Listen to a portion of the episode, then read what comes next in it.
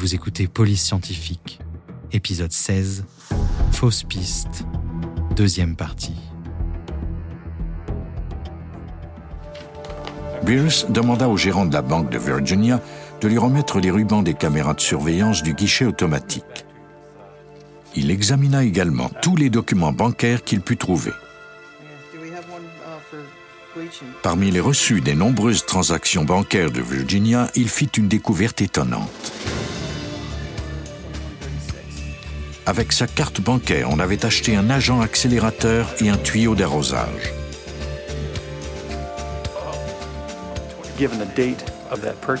Compte tenu de la date de cet achat, il était vraisemblable de croire que l'agent accélérateur avait été acheté pour allumer cet incendie. Il semblait bien que Christine s'était servie du compte de Virginia. Et le fait qu'elle ait fait l'acquisition de deux bidons d'essence à briquet d'un litre chacun et d'un tuyau d'arrosage à peine quelques jours avant l'incendie faisait d'elle plus une suspecte qu'une amie de la victime. Beers visionna les rubans des caméras de surveillance fournis par la Banque de Virginia. Il n'eut pas de surprise. On y voyait très nettement Christine Lloyd signer des chèques émis à son nom provenant du compte de Virginia et les déposer. Le montant de ces chèques correspondait exactement à celui du paiement hypothécaire en retard. L'un d'eux était daté de trois jours avant la mort de Virginia et pourtant il avait été encaissé trois jours après sa mort.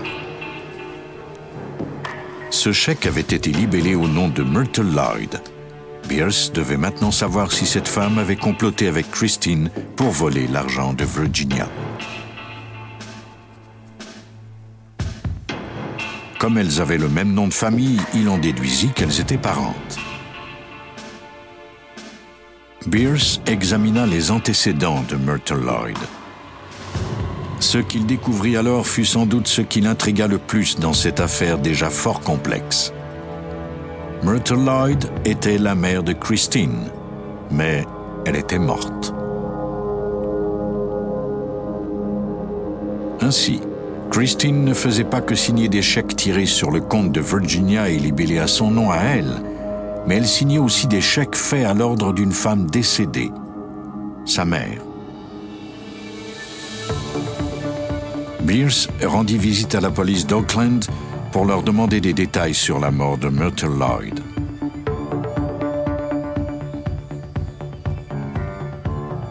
Le capitaine Ralph Lance du service de police d'Oakland se rappelait son histoire. Il informa Beers que Myrtle avait été retrouvée morte dans sa baignoire. Son visage était couvert de contusions et elle avait des lacérations à la tête.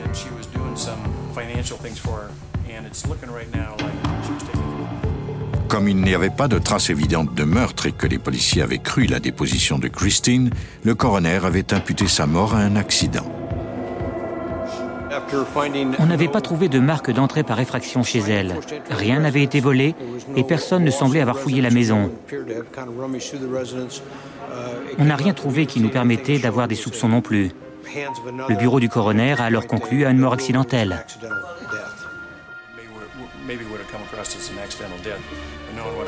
Beers apprit alors que c'était Christine Lloyd qui avait retrouvé le corps de sa mère. Elle avait vu sa mère la veille. Elle était sortie faire quelques courses. Elle était ensuite revenue à la maison de sa mère avec ses achats. Selon le dossier de la police de 1991, Christine Lloyd avait déclaré être retournée chez sa mère avec son sac d'épicerie.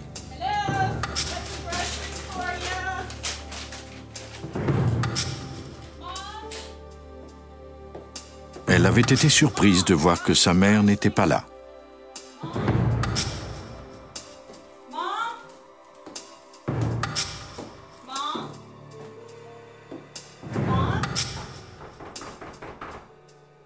Elle était entrée dans la salle de bain où elle avait fait la macabre découverte.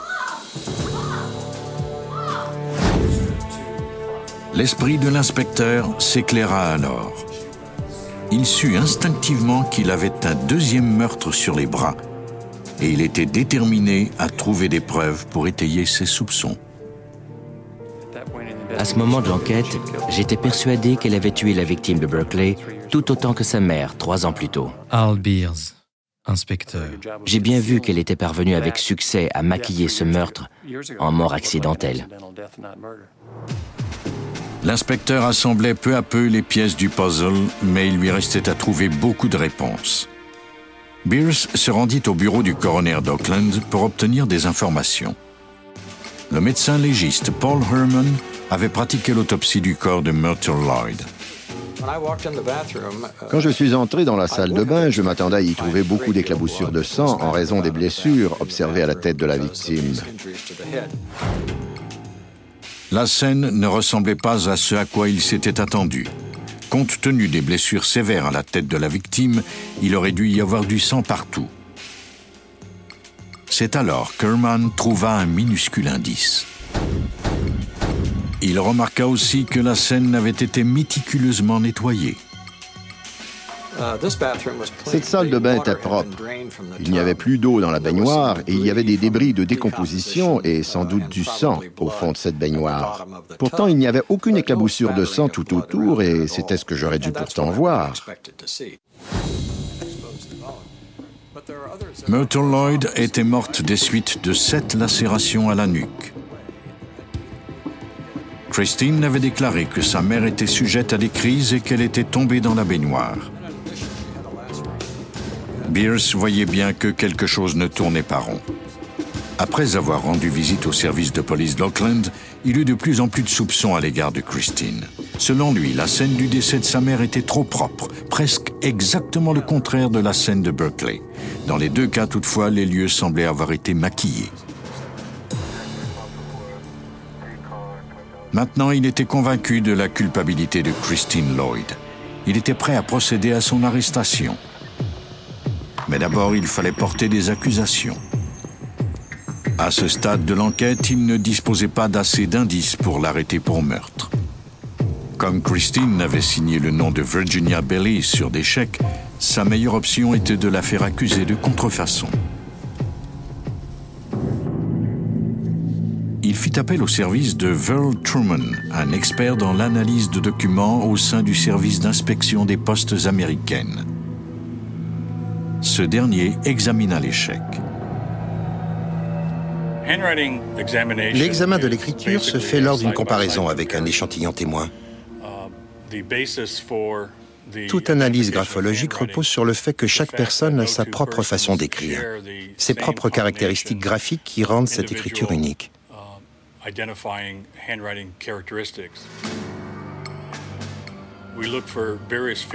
On relève les caractéristiques et les habitudes de celui qui a écrit l'échantillon. On observe la façon dont il attaque les mots et les termine, la façon avec laquelle il relie les lettres les unes aux autres et les agence ensemble. On mesure la hauteur et la proportion des lettres les unes par rapport aux autres. Truman releva plusieurs différences subtiles entre les deux échantillons. Ces caractéristiques individuelles se développent avec les années.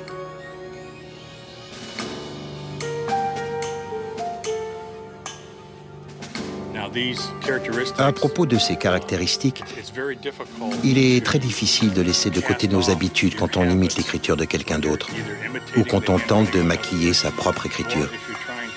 En général, nos habitudes finissent par transparaître. Christine n'était pas parvenue à déguiser complètement son écriture.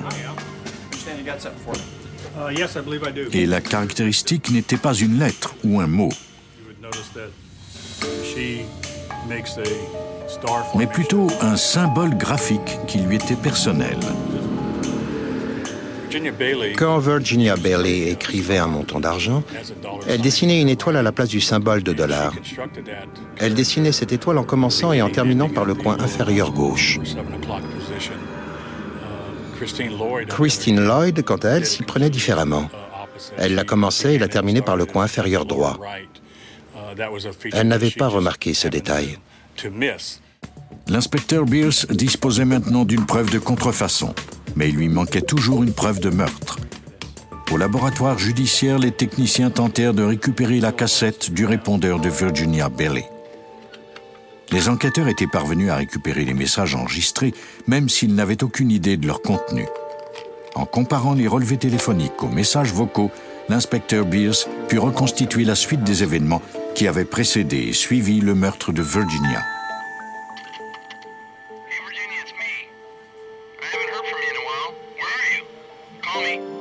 Les messages témoignaient de l'inquiétude grandissante des amis de Virginia disparus le 13 juin, soit 12 jours avant l'incendie. Et fait étrange, les relevés téléphoniques de Virginia indiquaient qu'il y avait eu de nombreux appels faits à partir de chez elle ce même jour.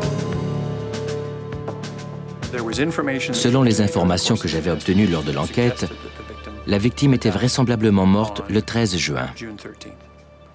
C'était la dernière fois que des gens lui avaient parlé. Or, ce jour-là, son relevé indiquait qu'elle avait appelé Christine. Les éléments commençaient à tomber en place. Beers pensait qu'il procéderait bientôt à une arrestation.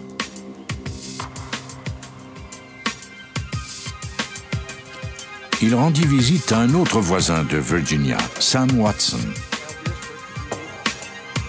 Watson déclara qu'il avait aidé Christine à sortir une grande table, de même que d'autres objets de la maison de Virginia avant l'incendie. Christine les avait ensuite vendus au cours d'une vente de débarras. Pourtant, Christine avait déclaré à la police qu'elle ignorait ce qui était advenu de cette table.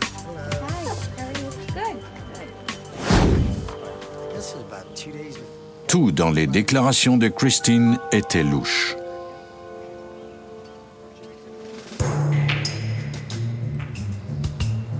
Les enquêteurs croyaient que Christine, emportée par sa cupidité, avait décidé de s'approprier les biens de son ami par tous les moyens possibles.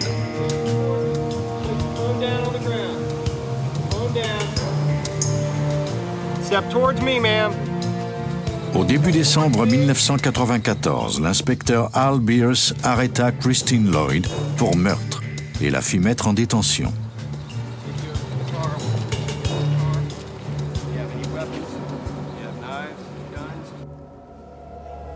Beers était persuadé que Christine Lloyd avait manigancé deux meurtres. Mais les preuves qu'il possédait ne pouvaient que la faire inculper du meurtre de Virginia Bailey. Il croyait que son mobile était la cupidité. Il voulait voir Christine Lloyd derrière les barreaux. Cette dernière refusa de parler à la police et de se soumettre au détecteur de mensonges. Elle voulut cependant voir son avocat. Elle fut soumise à la procédure normale. Christine Lloyd maintenait qu'elle n'avait rien à voir avec la mort de Virginia Bailey. Elle fut outrée et dit à Beers qu'il se trompait sur son compte quand il lui demanda ensuite de parler de sa mère. Elle ajouta qu'elle l'adorait et qu'elle ne lui aurait jamais fait de mal. Apparemment, Christine était convaincante. Au moment de son arrestation, le procureur se déclara mal à l'aise de poursuivre l'affaire. On croyait que les preuves n'étaient pas assez convaincantes pour faire condamner la suspecte. Elle fut remise en liberté sur le champ. L'inspecteur Al Beers fut déçu d'apprendre qu'elle sortait de prison. J'étais convaincu qu'elle avait détourné les fonds de sa mère pour finalement la tuer, et qu'elle avait fait de même avec notre victime avant de la tuer elle aussi. Il n'était pas question que j'abandonne pour tout l'or du monde. Persuadé que Lloyd était une meurtrière qui avait déjà fait deux victimes, l'inspecteur Beers refusait de baisser les bras. Il devait trouver davantage d'indices. Il demanda aux experts en criminalistique de l'aider à la faire traduire en justice. Beers contacta Thomas Rogers, le procureur en chef du bureau d'Alemada County. Après avoir entendu Beers lui raconter en détail l'enquête, il fut tout aussi déterminé que lui à faire comparaître Lloyd devant les tribunaux. Je me suis engagé à intenter une action en justice. Dans notre milieu, plusieurs des cas sur lesquels on travaille sont bien plus intéressants que ceux qu'on voit à la télé. On assiste à de véritables drames humains. Ce cas piquait ma curiosité. Cette femme de 55 ans n'avait pas d'antécédents judiciaires. Pourquoi donc avait-elle tué sa meilleure amie?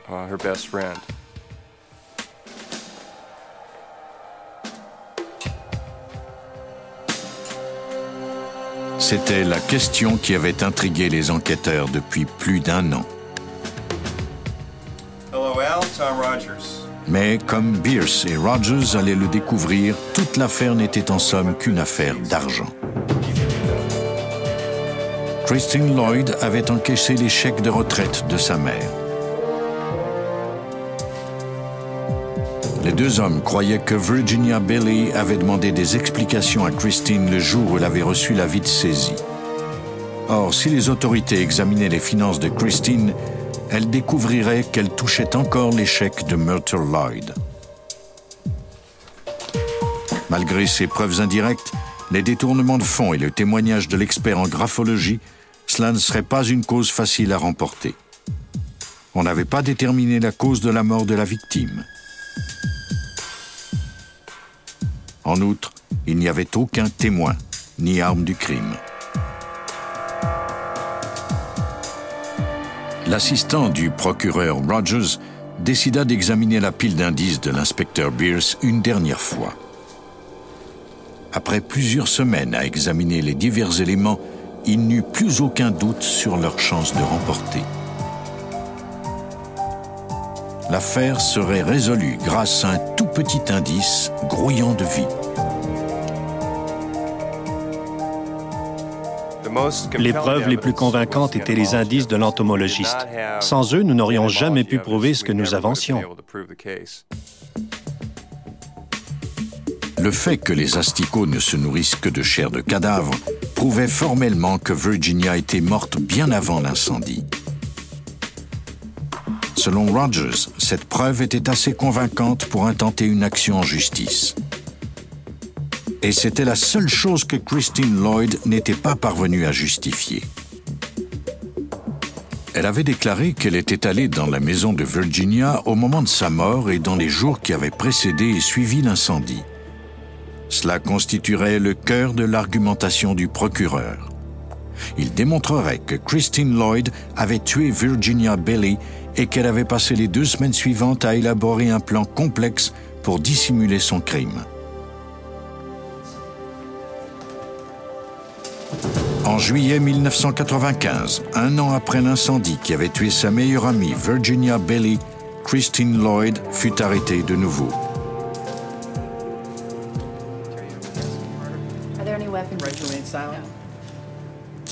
Mais cette fois-ci, elle comparaîtrait en cours.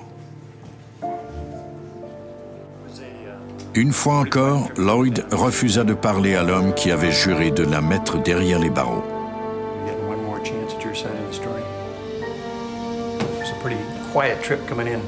Mais maintenant, Bierce et Rogers s'étaient assurés de disposer de la reconstitution complète des événements qui avaient mené au meurtre de Virginia Bailey. Peu de temps avant le procès, on a refait l'enquête et l'on est arrivé à prouver, par le biais de dépositions et de preuves indirectes, que Christine Lloyd avait tué sa mère. Thomas Rangers, procureur en chef. Ainsi, le mobile du meurtre de Virginia Bailey était d'éviter qu'on en vienne à réexaminer le cas de la mort de sa mère. Virginia Bailey ne se doutait absolument pas que sa meilleure amie, Christine Lloyd, détournait des fonds lui appartenant.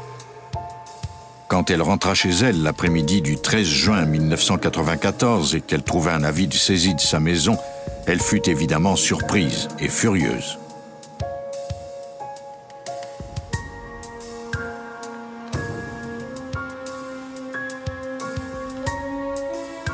Saisie de panique, elle a appelé Christine pour lui dire Tu es ma conseillère financière, qu'est-ce que c'est que cette histoire? Al Beers, inspecteur.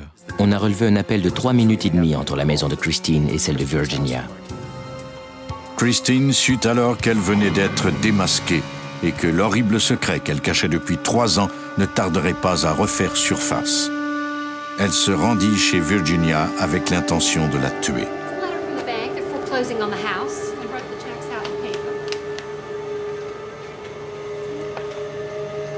À l'aide d'un objet contondant, elle frappa brutalement Virginia à la tête jusqu'à ce qu'elle meure. Ce serait maintenant au tour du jury de déterminer si Christine Lloyd était une meurtrière. Al Beers, lui, en était déjà convaincu. Et il voulait aussi que justice soit faite pour Myrtle Lloyd. Il avait découvert que Christine était l'unique bénéficiaire d'une assurance vie de 100 000 dollars. Pendant que Christine attendait en prison son procès pour le meurtre de Virginia, on poursuivit l'enquête sur cet autre homicide. On disposait d'assez d'indices pour procéder à des accusations. Emportée par la même rapacité, Christine avait battu sa mère. Elle a été jugée coupable de deux meurtres au premier degré et d'un incendie criminel. Elle a été condamnée à deux peines d'emprisonnement à vie.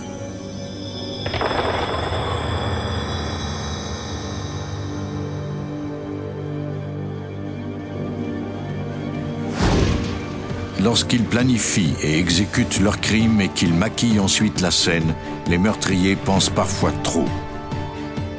Et c'est précisément cela qui mène les enquêteurs droit vers eux.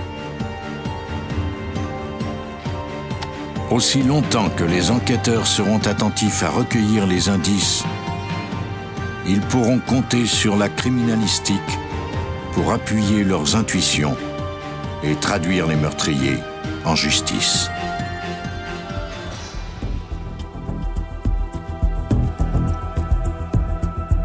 Venez d'écouter Police Scientifique.